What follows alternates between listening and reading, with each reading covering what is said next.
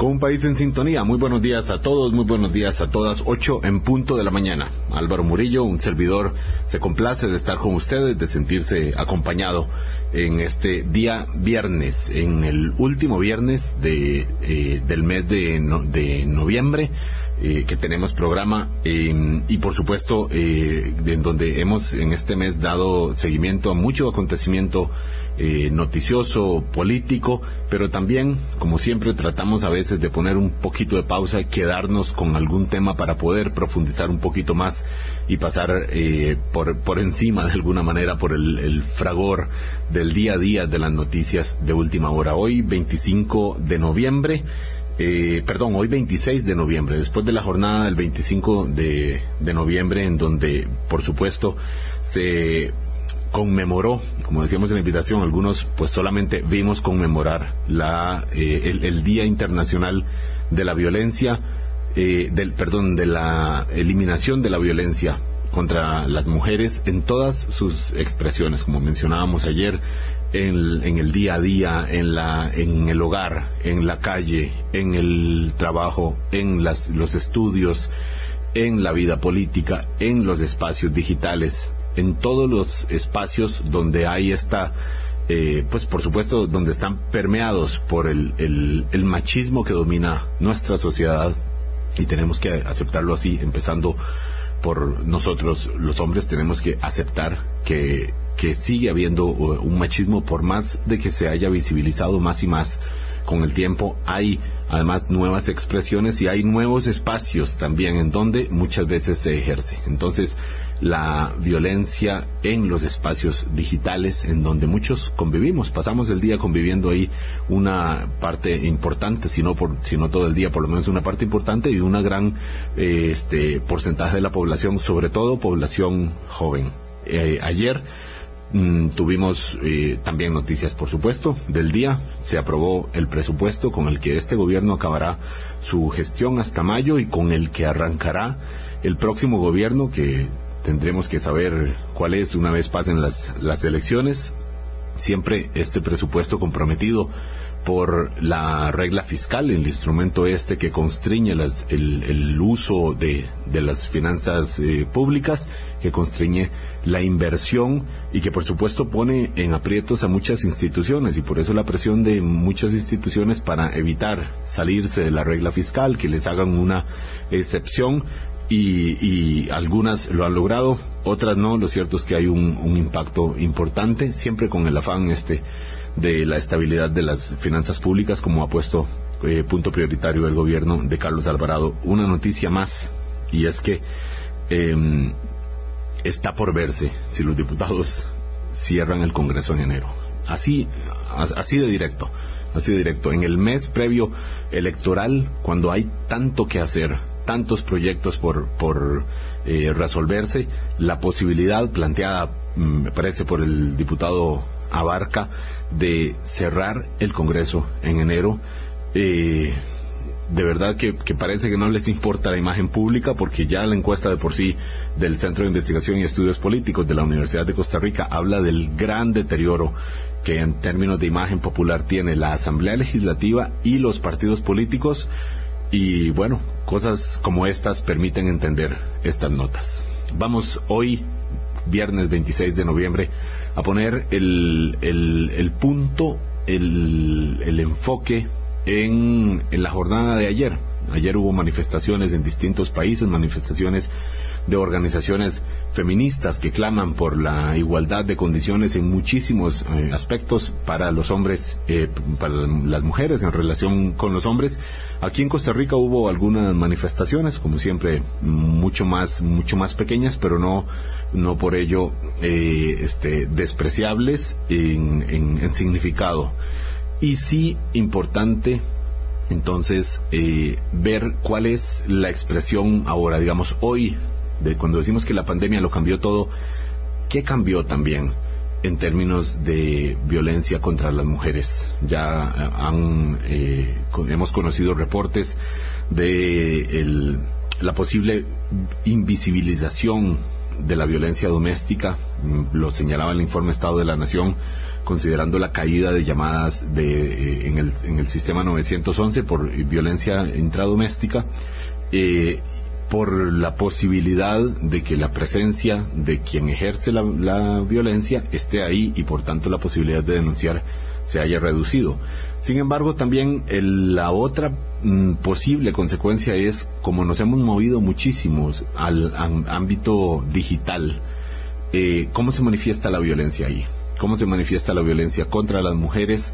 Eh, de, y sabemos lo tóxico que puede resultar el ambiente digital, eh, lo viral, lo difícil de controlar y bueno, por lo menos hacer una aproximación y comprender. Para eso tenemos hoy a dos invitadas del Centro de Investigación en Comunicación de la Universidad de Costa Rica, doña Janet Martínez y doña eh, Laura Tristán. Les voy a quitar el, el, doña a los dos, Janet, a las dos, Janet Martínez y Laura Tristán, que nos ayudan a entender. Ellas han estudiado esto, han estudiado la violencia, eh, también, eh, digamos, lo que se conoce como violencia simbólica, eh, y, y, y, nos, nos ilustran mm, y nos ponen en, en, valor, en actualidad, esta, esta realidad que afecta muchísimo y, como insisto, sobre todo mujeres jóvenes que son las que pues normalmente las nuevas generaciones conviven más en los espacios digitales. Le doy el buenos días a usted, Janet Martínez. Le agradezco mucho que esté con nosotros.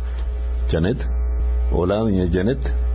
Bueno, Laura Tristán, tal vez no sé si Janet tiene algún problemita con el micrófono. Me dice acá nuestro colaborador en controles, Gustavo Ibarra. Laura, buenos días. Hola, buenos días. Gracias, Laura. Eh, mientras tal vez eh, Janet termina de, de, poder conectar bien su, su cámara y su, y su micrófono, vamos nosotros avanzando. Eh, Laura, yo quisiera preguntarle, a ver, todos los 25 de noviembre últimos, pues se ha visibilizado mucho la, lucha contra la violencia que se ejerce contra las mujeres y, y bueno, eh, y eso está muy bien. La pregunta es ahora, ¿cuál es la particularidad de este 25 de noviembre en 2021 desde el punto de vista de ustedes, eh, considerando las nuevas expresiones de, de, los nuevos espacios donde se eh, ejerce esta violencia también, Laura? Bueno, buenos días, muchísimas por la invitación. Sí, eh, en, el 25 de noviembre del 2021 tenemos como dos factores que podrían hacer un día distinto con respecto a otras conmemoraciones. El primero es que en principio venimos saliendo o estamos en, en una fase ya posterior de la pandemia, sabiendo que durante el 2020 hubo un incremento de violencia doméstica porque al estar las personas confinadas había mayor interacción familiar, había menos posibilidad de respuesta. Entonces tenemos como esa cola. Si bien es cierto, los informes del Estado de la Nación indican que hay un descenso en las denuncias, eso no quiere decir que haya un descenso en la violencia. No, podemos afirmar una cosa con respecto a la otra. También es que estamos entrando pues, en una, eh, estamos en un momento de campaña política, eh, cuando hay un, algún tipo de contexto de anormalidad política, sea una pandemia o sea una campaña, tenemos mayores expresiones de ciertos tipos de discurso de odio en redes sociales. Entonces, este, este 25 de noviembre que se celebró ayer tiene esas dos particularidades. Es un, día típico, primero porque estamos todavía en un proceso de pandemia, aunque queramos pensar que ya estamos saliendo o esa es la esperanza, y segundo porque estamos en, medio de una campaña electoral. Eh, ¿Cuánto altera el ambiente electoral la, la, violencia que en términos de comunicación se ejerce contra las mujeres, Laura? Bueno, creo que en este momento es un poco prematuro para, para saberlo, además de que es una campaña típica porque hay una serie de temas que compiten por la agenda pública, ¿verdad? Que tenemos un, caso de, corrupción que en este momento eh, está acaparando la, la, atención pública, entonces como que la, la, la, contienda todavía no termina de despegar. Eso está bastante claro en el informe de, del CIAT. Lo que sí sucede en campañas políticas, independientemente de cuán eh, atención mediática tengan o no, es que eh, cuando las mujeres participan en política se ejerce un tipo de violencia simbólica bastante fuerte hacia ellas. Eh, una, eh, una, cosa interesante es que la, perdón, la motivación. ¿sí? Perdón que le interrumpa. Primero, para pedirle disculpas porque le he dicho Laura, no sé por qué, porque tengo clarísimo que usted es Larisa y, y así, está, así está planteado. Y, y, y, de una vez, para decirle que, desde el punto de vista, mmm, y ya para, para poder entenderlo, los radioescuchas, ¿qué es violencia simbólica? ¿Cómo podemos explicarlo? Usted que maneja eh, bien el término, por favor, Larisa. Bueno, la violencia simbólica es aquella que se ejerce a partir de estructura, a partir del lenguaje, a partir de otras dinámicas que no necesariamente tiene que ser la, violencia física o la violencia sexual, sino que es una violencia que se perpetúa a partir de, dinámicas relacionales y a partir del lenguaje. Para intentar ponerlo en términos más sencillos, es el tipo de violencia que se ejerce a partir de, la palabra y que puede también traducirse en maltrato psicológico, en maltrato verbal, en pequeñas conductas diarias, en espacios íntimos que son normalizadas como culturalmente aceptadas, pero que en realidad vehiculizan algún tipo de violencia. Eh, y, esto por qué, por qué se visibiliza más durante la, la, contienda electoral, por más que sabemos que todavía está ahí medio, medio calentando, eh, pero y a ver, sabiendo que hay mm, dos, tres, eh, perdón, eh, tres, por lo menos candidatas que, se mencionan, que siendo, siendo mujeres, ¿se manifiesta contra ellas también o es en general contra la opinión que puedan ejercer mujeres alrededor del tema eh, electoral? Contra, quién va dirigida más esta, esta mm, violencia simbólica, digamos, en términos, o la violencia hablada, por decirlo de otra manera?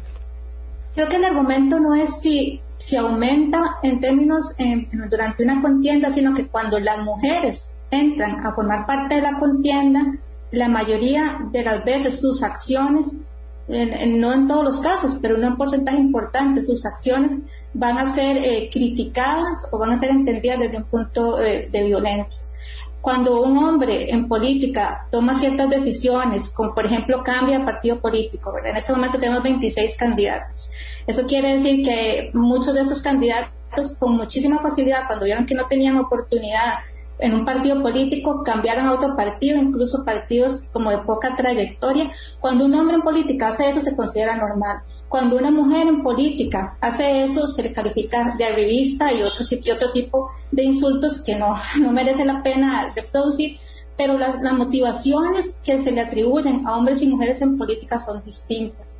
Y esas motivaciones normalmente tienen un sesgo eh, o, una tendencia que, es misógina, que es sexista, y, y, creo que es la principal diferencia. Las motivaciones de los hombres no se cuestionan, sino más bien se justifican con esta máxima que el fin justifica los medios, mientras que las de las mujeres suelen ser sancionadas y penalizadas y sobre todo hay un ataque directo al cuerpo de las mujeres. O sea, en una sociedad patriarcal en la que la, mujer muchas veces es valorada por su apariencia física, por su cuerpo, por su capacidad reproductiva, en este entramado simbólico, en este entramado de significados, atacar al cuerpo resulta ser el mayor insulto, ¿verdad? Entonces son ataques al, cuerpo muy soeces desde la apariencia física de las personas, desde su conducta sexual, y en el caso de los hombres difícilmente se ve algún tipo de ataque de esa naturaleza.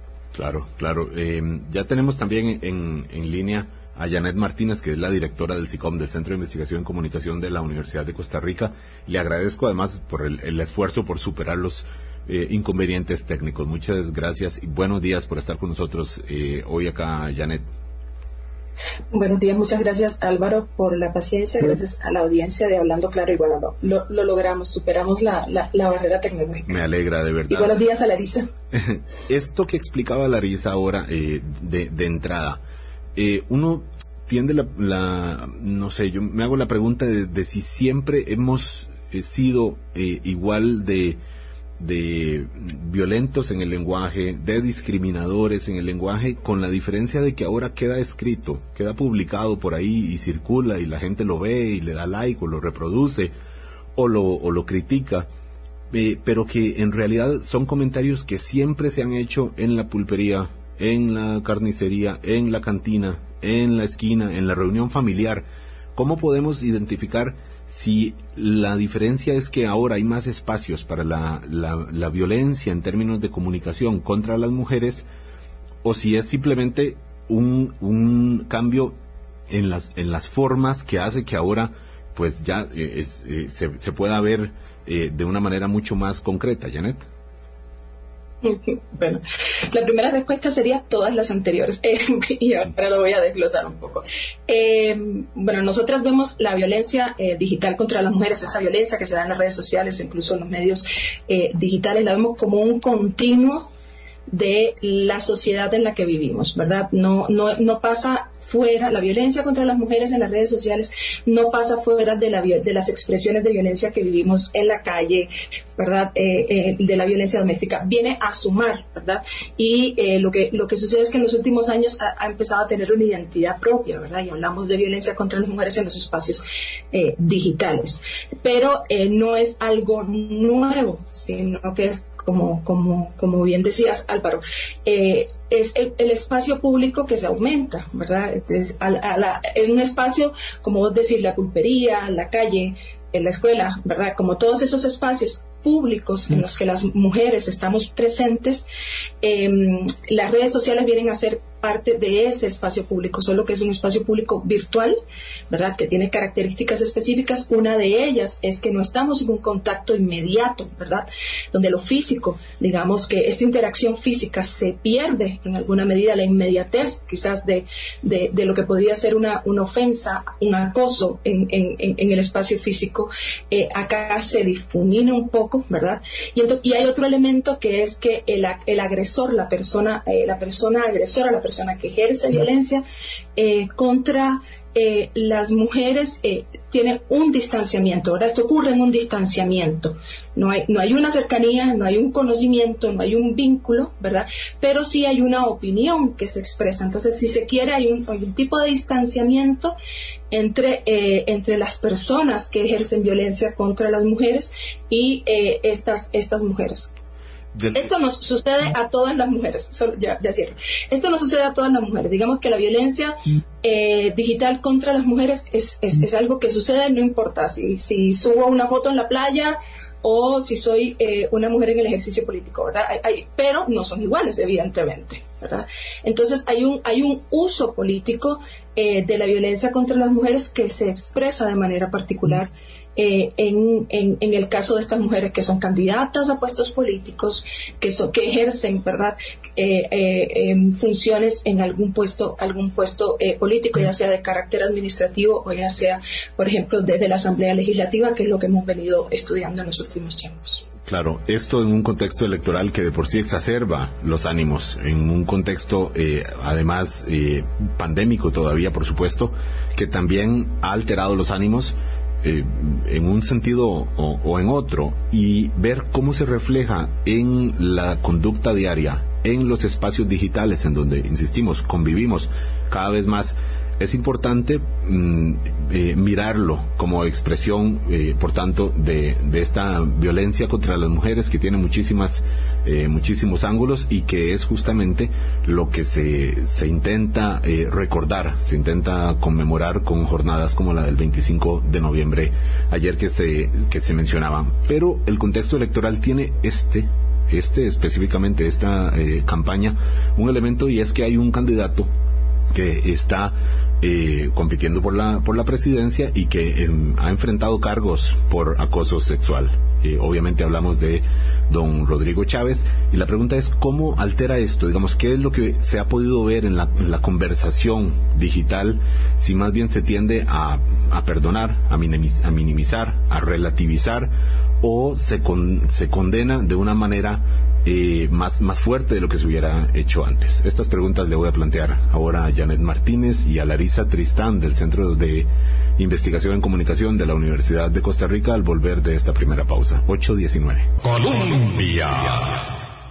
Con un, con un país en sintonía 8.22 de la mañana. Janet Martínez y Larisa Tristán son investigadoras del Centro de Investigación en Comunicación de la Universidad de Costa Rica. Estamos hablando de cómo en los espacios digitales eh, discurre la violencia contra las mujeres, cómo se exacerba, cómo se construye, cómo se promueve también como un espacio público más en donde, por supuesto, la sociedad eh, ejerce esta discriminación o esta falsa superioridad masculina. Eh, Janet Martínez es eh, directora de, además de, de, SICOM, y quería preguntarle, eh, Janet, ¿cómo podemos considerar que influye en esta campaña electoral la presencia de que un candidato eh, presidencial arrastre investigaciones, cargos y haya sido eh, incluso este, haya salido del Banco Mundial justamente por el motivo de estas denuncias de acoso sexual que ha enfrentado, sigue compitiendo. Y si consideramos que esto eh, la, en general la sociedad lo considera, toma nota y se lo cobra, o si más bien se tiende a, relativizar y algunos incluso lo consideran un punto a favor de cómo eh, es, un hombre eh, determinado incluso consideran esto admirable. ¿Cómo podemos considerar que influye esto a juzgar por lo que se puede comentar en, en los espacios digitales, Janet? Eh, bueno, como como, como vos decís, hay una, pues una, en primer lugar hay una discusión en torno a esto, hay una discusión pública. A mí me gusta, me gustaría comenzar resaltando que esto no es gratuito, o sea, hay muchos años de lucha de los movimientos de mujeres, eh, de institucionalización de los derechos eh, de las mujeres que nos permiten estar aquí teniendo una discusión que hace 30, 40 años estaría en el ámbito de lo privado, en el ámbito del secreto, ¿verdad? Aunque hubiese sido un caso eh, de, eh, digamos, de, acoso en el espacio laboral. Todos estos eran temas de los que no se hablaba, ¿verdad? Donde, donde había un aislamiento. Entonces, en primer lugar, yo quisiera destacar que existe una discusión pública en torno a, al tema, ¿verdad? Eh, y, en esta discusión pública hay diferentes posturas, por llamarlas de alguna manera, ¿verdad? Nosotras en los estudios hemos eh, identificado que cuando se trata de violencia contra las mujeres, en, en, redes sociales hay fundamentalmente tres perfiles, ¿verdad? Es un perfil que es pro derecho de las mujeres, que está muy vinculado con el activismo, eh, ¿verdad? Feminista y con el activismo por los derechos de las mujeres. Que es creciente. Y que es creciente, Janet. Eh, y que es creciente, pues eh, no es mayoritario, pero digamos que en los estudios hasta el momento, no en este caso específico, pero en los estudios sobre violencia contra las mujeres ocupa como un 30% de los comentarios, ¿verdad? Entonces, cuando, cuando analizamos una noticia, cuando analizamos, un evento, eh, estas, estas opiniones están. ¿Cuál es el tema? Que estas mujeres o estas actoras experimentan violencia por expresar sus opiniones, ¿verdad? Entonces aquí tenemos un segundo nivel de violencia, ¿verdad? Pero hay otro grupo, por ejemplo, que es abiertamente antiderechos de las mujeres y que tiende a em, culpabilizar a las mujeres por la violencia que experimentan, ¿verdad? Entonces, no es el agresor, es las mujeres que así ahí ¿verdad? ¿Qué hizo ella? Ella llevó a esa situación. Eh, y hay un tercer grupo que es el más grande, que es el que nosotras denominamos ideológico partidario, ¿verdad? Que tiene que ver un poco con este tipo de comentarios que eh, pone primero la agenda ideológica del partido al que representa, ¿verdad? Antes que eh, el tema de la violencia contra las mujeres. Entonces, mm, el tema de la violencia contra las mujeres no es significativo, lo que es significativo es si ese perfil está a favor o en contra del partido, ¿verdad? Entonces, eh, estos apoyos, ¿verdad? A, un candidato o, digamos que el, estar en contra de, este candidato trasciende la violencia contra las mujeres y se vuelve un tema, eh, se vuelve un tema no relevante para este perfil que se concentra en la propuesta política, político partidaria. Entonces, como ves, hay una diversidad eh, de actores que están discutiendo con diferentes jerarquías y eh, exponiéndose de manera diferente a, la violencia. Pero yo sí quisiera resaltar que hay una violencia de segundo orden, ¿verdad? Que es, es la violencia que se narra, por ejemplo, este, caso que estás poniendo de ejemplo, pero cuando las mujeres, desde una perspectiva de derechos humanos, defienden a las víctimas, hay un segundo nivel de violencia contra estas mujeres defensoras de derechos. Claro, un, encadenamiento de la violencia, por decirlo así. Eh, Larisa Tristán, ¿cómo es esta, cómo se manifiesta esta violencia en comparación con la que se manifestaba o se sigue manifestando en los espacios de medios de comunicación eh, analógicos o en los espacios de la comunicación cara a cara que tenemos a, diario. ¿Cuál es la particularidad de esta, eh, de, esta violencia ejercida en los espacios digitales? Bueno, desde el punto de vista de los estudios en comunicación hay, hay, una tendencia creciente y podríamos decir incluso consolidada a, como decía Janet al principio, no separar lo virtual de lo presencial, sino pensarlo como un continuum Aún así, yo creo que sí es interesante tener esta distinción de lo que se denomina cibersexismo.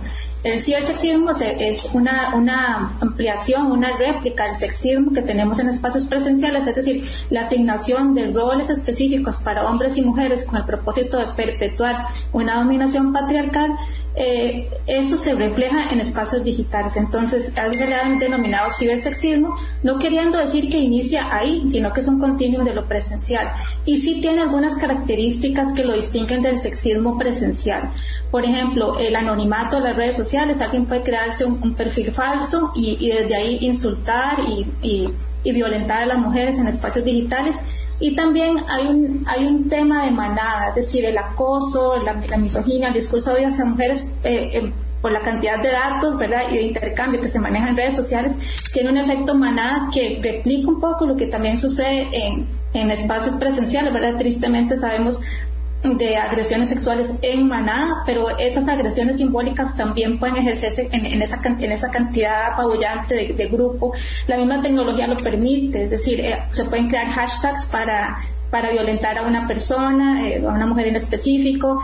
Se pueden intercambiar eh, fotografías de índole sexual a partir de grupos y plataformas. Por ejemplo, creo que el INAM fue bastante enfático en denunciar una eh, un, grupo de, mensajería en, Telegram que intercambiaba fotos de personas, de mujeres desnudas claramente sin su consentimiento. Entonces hay una serie de acciones que las tecnologías permiten que no son posibles en el espacio presencial. Entonces sí tiene como un efecto lupa, sí exacerba lo que ya sucede en el espacio presencial. En el caso específico de Rodrigo Chávez, lo que sí detectamos es que en un análisis que hicimos sobre comentarios en web pública, en, el Observatorio contra la Discriminación y los Discursos del Odio, es que el 85% de los comentarios deslegitimaban las denuncias y más bien apoyaban al candidato o decían que la razón de las denuncias era que las mujeres eh, lo habían propiciado, que lo más seguro lo coqueteaban o incluso que las denuncias, que, saliera de nuevo la noticia en este momento era una especie como de complot urdido por ciertos medios de comunicación y ciertas personas contrarias al candidato que sabían que o que saben que tiene posibilidades. Entonces aquí opera también en espacios virtuales esto que eh, ya es violencia de segundo orden. Esa capacidad de interacción a, partir de los comentarios da una plataforma para la violencia de segundo orden. Entonces cuando uno empieza a analizar los comentarios se ve que cuando alguna persona quiere eh, ir en contra o defender alguna postura de las mujeres, esa persona es, atacada. No pasa en el 100% de los casos, pero sí en un porcentaje importante. Estamos hablando que del 45 al 80%. Ocurre de alguna manera algo de, de, eso que se llama la espiral del silencio, también relacionado por supuesto con los estudios en comunicación y de cómo se va comportando todo como de manera un poco voy a usar una palabra popular, de, una manera montonera, ¿verdad? Y en donde quien se atreve a disentir de la mayoría, entonces eh, la, la paga incluso peor de, de cómo de cómo se ejerce esa violencia contra el hecho generador de los comentarios, Larisa. Correcto. Eh, aquí perdemos de perspectiva el, hecho generador de los comentarios, exactamente. Entonces luego se vuelve como ataques entre las personas, se desvirtúa. Y yo sé que no es el tema del, programa, pero también nos pone a pensar sobre esta esperanza que había en las redes sociales de, cómo iba a transformar la esfera pública y en realidad es, como, como usted dice Álvaro, eh, muchas veces estos comentarios, o sea, hay tanto odio a veces en redes sociales que eso genera una espiral del silencio donde la esperanza de una nueva esfera pública digital eh, más bien se, ha visto como, eh, desmentida porque hay una contracción de la posibilidad de intercambio de diálogo porque precisamente por el anonimato que dan las redes sociales el, la discusión a partir de argumentos es menor en comparación a la discusión a partir de, de insultos y ataque al cuerpo, sobre todo si una de las interlocutoras es mujer. Y por ataque al cuerpo quiero decir insultos específicos sobre la apariencia física de la mujer, sobre su capacidad intelectual, sobre su sexualidad, incluso eh, que no se ve si la discusión es, es entre hombres. Larissa Tristán y Janet Martínez son del Centro de, Investigación en Comunicación de la Universidad de Costa Rica y nos ayudan a poner en, en, sentido de, actualidad eh, lo que han estudiado eh, acerca de la, de la violencia en espacios digitales contra las mujeres. Violencia política que no necesariamente es violencia contra las mujeres políticas, aunque también de esto vamos a hablar al volver de este segundo corte, 8.33 de la mañana. Colombia. Con un país en sintonía 8.37 de la mañana. Janet Martínez y Larisa Tristán del Centro de Investigación en Comunicación de la Universidad de Costa Rica. Cuando hablamos de violencia política contra las mujeres, eh, ¿de qué estamos eh, hablando? Porque existe la, tendencia a pensar que es eh, violencia contra las mujeres políticas, las, mujeres que, son candidatas en, la política o ejercen puestos de representación, pero el, el concepto eh, que incluye, porque eh, es una es una expresión que hay que mm, pues subrayar también como una eh, como un, un flanco más de, de, muchísimos espacios donde se ejerce la violencia, Larisa. Correcto, bueno, aquí en este tema, eh, eh, tema específico, Janet es la experta porque ella acaba de publicar junto con Laura Chinchilla, eh, también investigadora del SICOM, un, un reporte, un informe sobre cómo se ejerce la violencia política en, el espacio digital. Eh, sí, yo nada más diría que, bueno, es este tipo de violencia que se ejerce por parte del Estado, ¿verdad? Para ir aniquilando ciertas, ciertas instituciones o ciertas aniquilando cuando ya, cuando ya alcanzamos ese derecho y estamos en un momento regresivo, que es una tendencia que está pasando, o también cuando el mismo Estado y sus instituciones impide eh, que, que, los derechos humanos de las mujeres sean respetados. En Europa estamos asistiendo a un resurgimiento de la extrema derecha y de postura, ¿verdad? Hay un partido político específico en España que es Vox, que niega la violencia de género, que quiere convertir lo que sería el equivalente del INAMO en un instituto de la familia, eso es lo que se denomina violencia política, cuando el propio Estado no ofrece los recursos para proteger los derechos humanos de las mujeres. Pero en este tema Janet es la, experta en realidad. Janet, por favor. Muchas gracias. Eh, bueno, yo quería como poner quizás en contexto la eh, la pregunta de, Álvaro, ¿verdad? En estos momentos eh, hay un proyecto, un proyecto de ley, el 20308, que está en la Asamblea Legislativa y que eh, trata de regular, trata en su propuesta de regular la violencia política contra las mujeres. Entonces aquí habría que establecer una, una, una distinción, ¿verdad? Como, como esta, la violencia política contra las mujeres es este tipo de violencia basada en género que tiene como finalidad limitar la participación política de las mujeres, que es discriminatoria contra los derechos de participación política eh, de las mujeres, ¿verdad?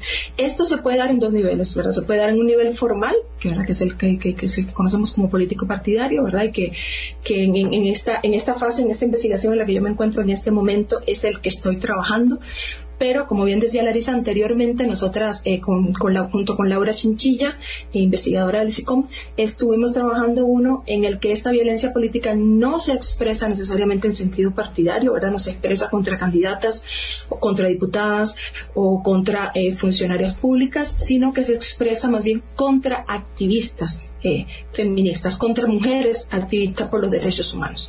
Entonces es importante establecer esta distinción porque son dos miradas de política, ¿verdad? Desde una mirada en que la política es, una, es un espacio donde se construyen relaciones de poder, relaciones de poder desiguales, ¿verdad? Y en el que eh, las mujeres en este, en este sistema de relaciones desiguales vivimos pues en, en, situaciones de discriminación o en situaciones de desigualdad por el hecho de ser mujeres, ¿verdad?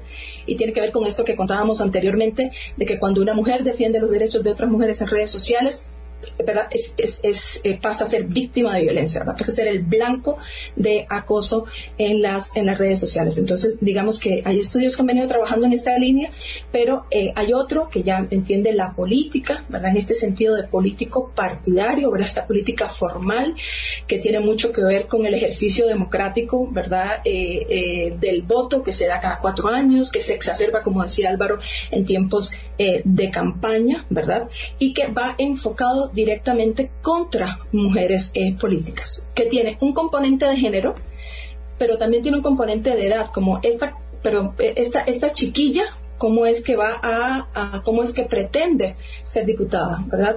Esta, eh, esta mujer de la periferia, ¿verdad? De las zonas costeras, cómo es que tiene la pretensión de saber más que nosotros que venimos haciendo política, ¿verdad?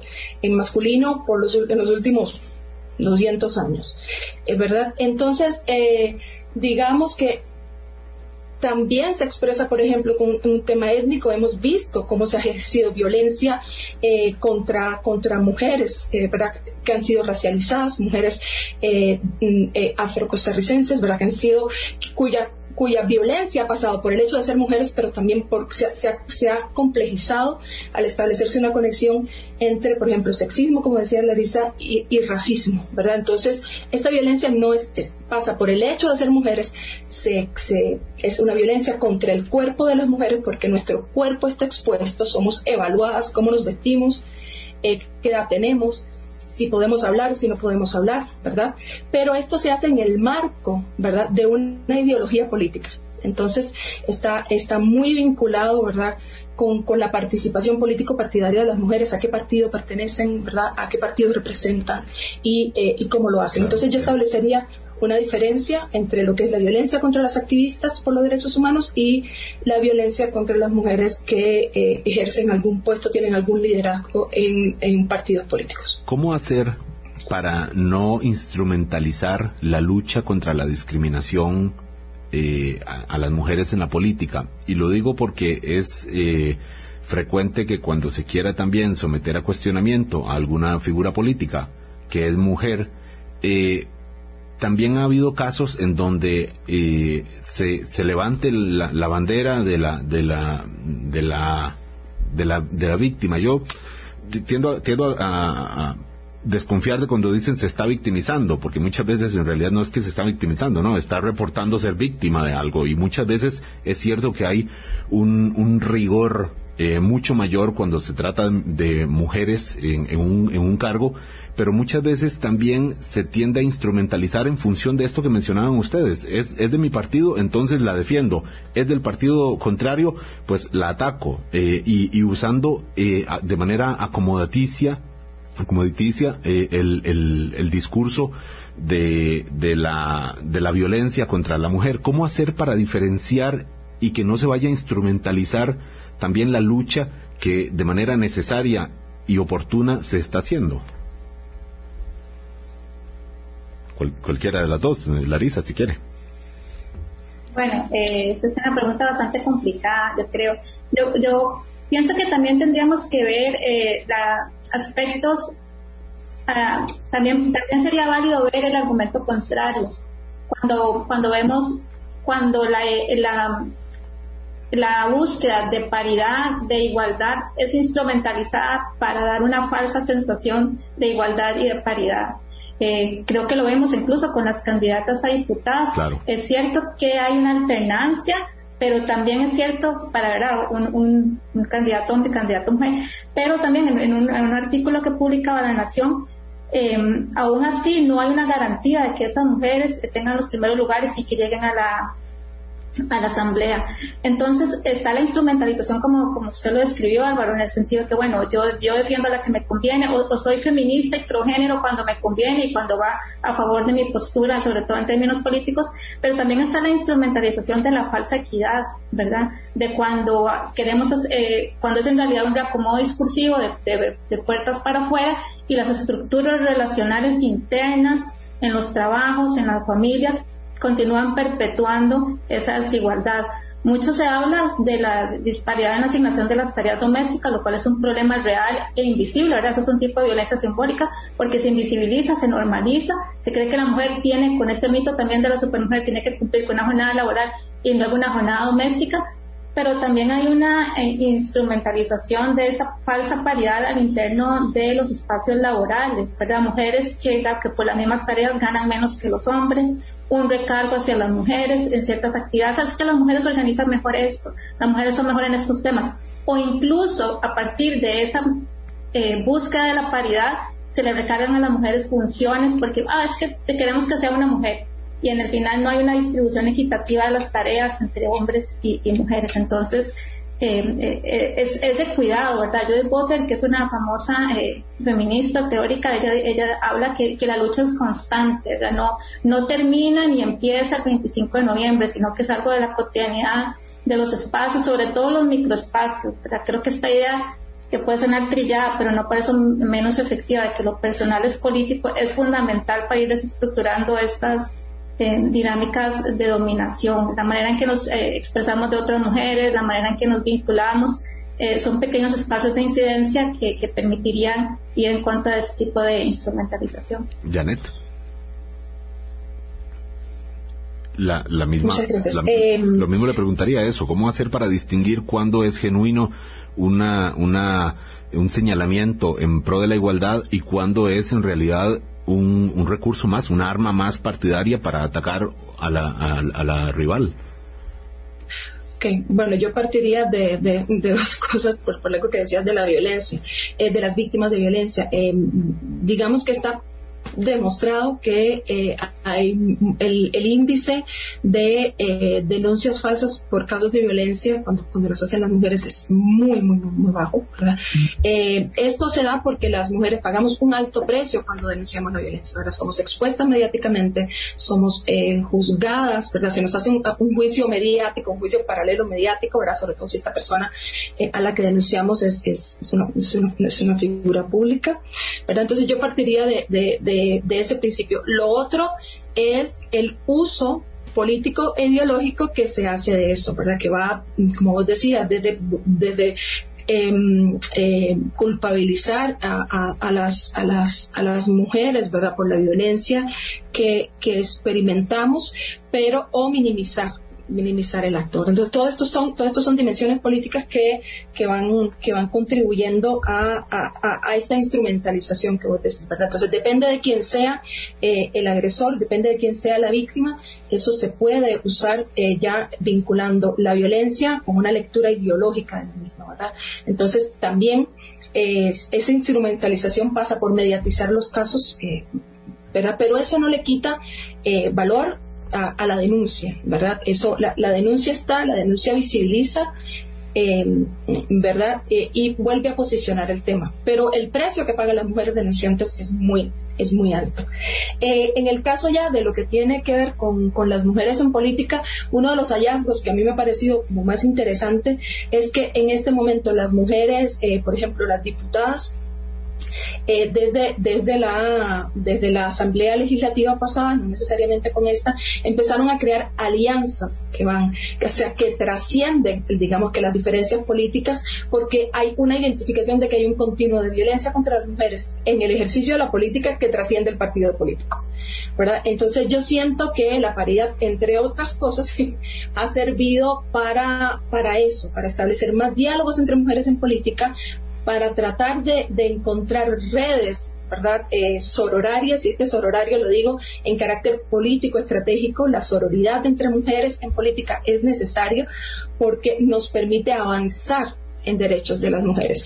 Y bueno, hace el, el 11 de noviembre, ahora que lo eh, recordaba eso, el 11 de noviembre tuvimos un espacio en el SICOM eh, en el que hablamos de violencia política contra las mujeres y uno de los balances que se hizo, bueno, estaba eh, Carmen Muñoz, Patricia Mora y Mónica Pearson hablando sobre violencia política contra las mujeres y uno de los elementos en los que ellas coincidían es que esta Asamblea Legislativa independientemente de la diversidad de ideologías, había sido significativa en los avances de, la política pública por los derechos de las mujeres. Entonces se aprobaron proyectos de ley que son significativos, eh, ¿verdad? para la defensa eh, de los derechos de las mujeres. Entonces aquí, sí, no voy a romantizar el asunto, no me voy a poner demasiado optimista, pero sí es importante señalar que cuando las mujeres nos juntamos eh, más allá de las ideologías políticas, eh, para lograr las alianzas que se pueden, hay temas en los que no nos vamos a poner de acuerdo, pero para lograr alianzas en los temas que se pueden, sí se avanza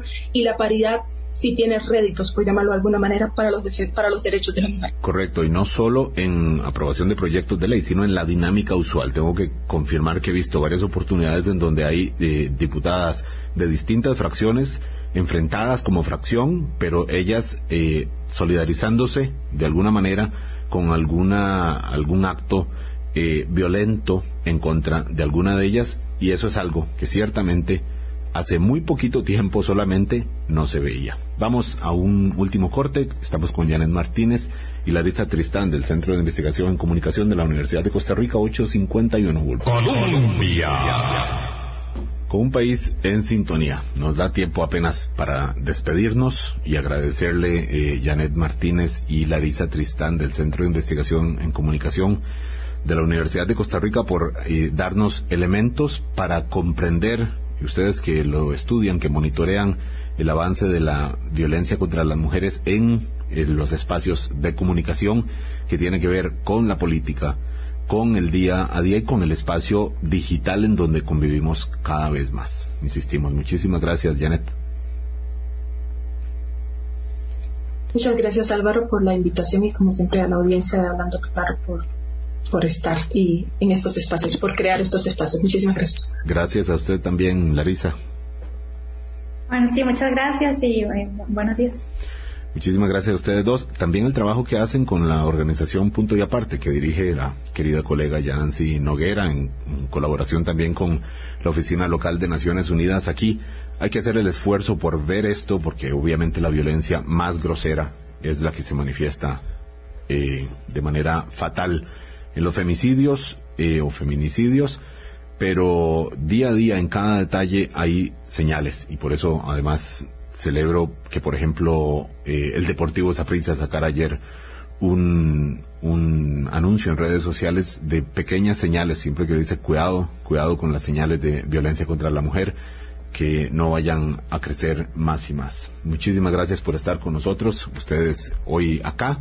Mm, que tengan un muy buen fin de semana, un fin de semana largo, porque el próximo lunes es feriado para muchos, porque se adelanta el día del feriado de la conmemoración de la abolición del ejército. Volvemos a saludarnos, en todo caso, el día lunes, porque nosotros no tenemos feriado, será un gusto acompañarlos en la dinámica que vayan a tener, ustedes lunes también, y muchos trabajando. Disfruten, cuídense, hasta luego. Hablando claro, hablando claro.